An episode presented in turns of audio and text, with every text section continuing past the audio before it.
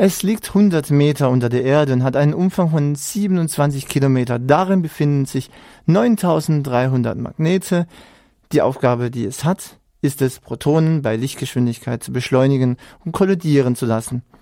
Was sich wie eine futuristische Handlung von einem Science-Fiction-Film anhört, ist in Wirklichkeit der Large Hadron Collider, kurz LHC, am CERN in Genf. Bereits in 2008 hatte der LHC seinen ersten Start, scheiterte aber bereits kurz danach. Nun steht im März der zweite Start bevor. Das Ziel des LHC, an den Wissenschaftler und Forscher aus der aller Welt beteiligt sind, ist es, das Universum und sein Entstehen besser zu verstehen und erklären zu können. Darunter erhoffen sich auch durch die Entdeckung neuer Teilchen endlich die schwarze Materie besser zu verstehen. Ob so ein riesiges Projekt dann auch Gefahren für die Forschung und die Forscher oder Umwelt mit sich bringt und wie genau der LHC funktioniert, ließ sich mein Kollege Joshua Bayles von Professor Margarete Mühlleitner vom Institut für Theoretische Physik erklären. Also der LHC, das ist der Large Hadron Collider. Zu Deutsch ist das also ein Beschleuniger, ein großer Beschleuniger für Hadronen. Und in dem Beschleuniger werden Protonen beschleunigt auf nahezu Lichtgeschwindigkeiten, die werden dann zur Kollision gebracht. Protonen, das sind die Teilchen, aus denen Atomkerne aufgebaut sind. Und vorstellen muss man sich das dann konkret so, dass also am CERN bei Genf gibt es einen Tunnel, der liegt etwa 100 Meter unter der Erde und hat einen Umfang von etwa 27 Kilometern. Und in dem Tunnel gibt es dann eben so Röhren, in denen eben genau diese Protonen beschleunigt werden auf nahezu Lichtgeschwindigkeit und die werden dann an bestimmten Orten zur Kollision gebracht. Und bei der Kollision werden dann riesige Energien frei, aus denen Teilchen erzeugt werden können. Also ganz gemäß der Formel von Einstein, wonach eben Energie in Materie umgewandelt werden kann und wieder zurück. Und aus den Teilchen, die wir dann, äh, die dort entstehen, die werden dann untersucht mit riesigen Mikroskopen. Die nennen wir aber nicht Mikroskope, sondern Detektoren. Und aus der Untersuchung der Teilchen können wir dann unsere Theorien besser verstehen. Also konkret kann man sich das so vorstellen, wir Theoretiker, also so Leute wie ich, wir entwickeln Theorien, die es uns erlauben, das Universum, seine Entstehung zu verstehen und woraus es aufgebaut ist. Diese Theorien müssen natürlich im Experiment überprüft werden und wir geben dann den Experimentalphysikern Hinweise, wonach sie suchen müssen und wo sie suchen müssen. Und die Experimentalphysiker wiederum sagen uns dann, ob sowas überhaupt möglich ist oder nicht. Und so ist das also ein sehr enges Zusammenspiel zwischen uns. Und die Beschleunigeranlage, also der LHC, der wird vom CERN unterhalten.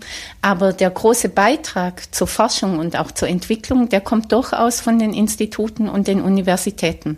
Und so ist also auch das KIT ganz maßgeblich an dem Detektor CMS mitbeteiligt. Der Neustart der LHC in Genf steht kurz bevor. Was können wir da erwarten?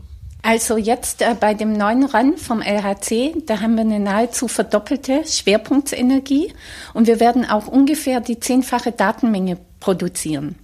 Und das ermöglicht uns also zum einen durch die höhere Energie können wir schwerere Teilchen produzieren und zum anderen, dadurch, dass wir mehr Daten haben, können wir auch seltenere Prozesse untersuchen, beziehungsweise die Prozesse, die wir bereits untersucht haben, mit höherer Präzision untersuchen. Und das ermöglicht uns dann einerseits eben das Higgs-Teilchen, das wir entdeckt haben, besser zu verstehen. Andererseits können wir nach neuen Teilchen suchen, die vorhergesagt werden von Theorien jenseits des Standardmodells.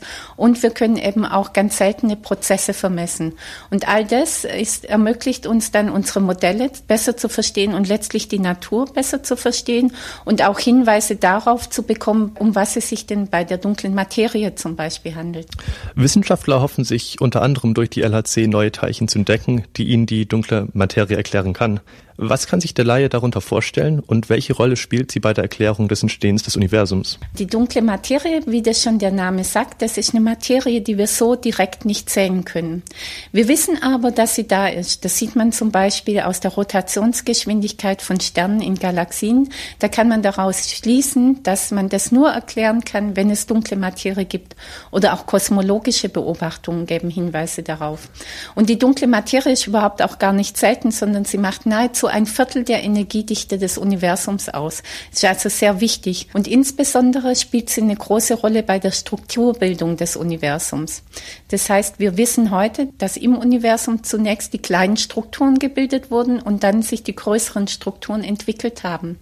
Sowas können wir nur erklären, wenn wir annehmen, dass die dunkle Materie aus massiven Teilchen besteht, die nur sehr schwach miteinander wechselwirken. So was nennen wir kalte dunkle Materie. Und nach solchen Teilchen suchen wir dann.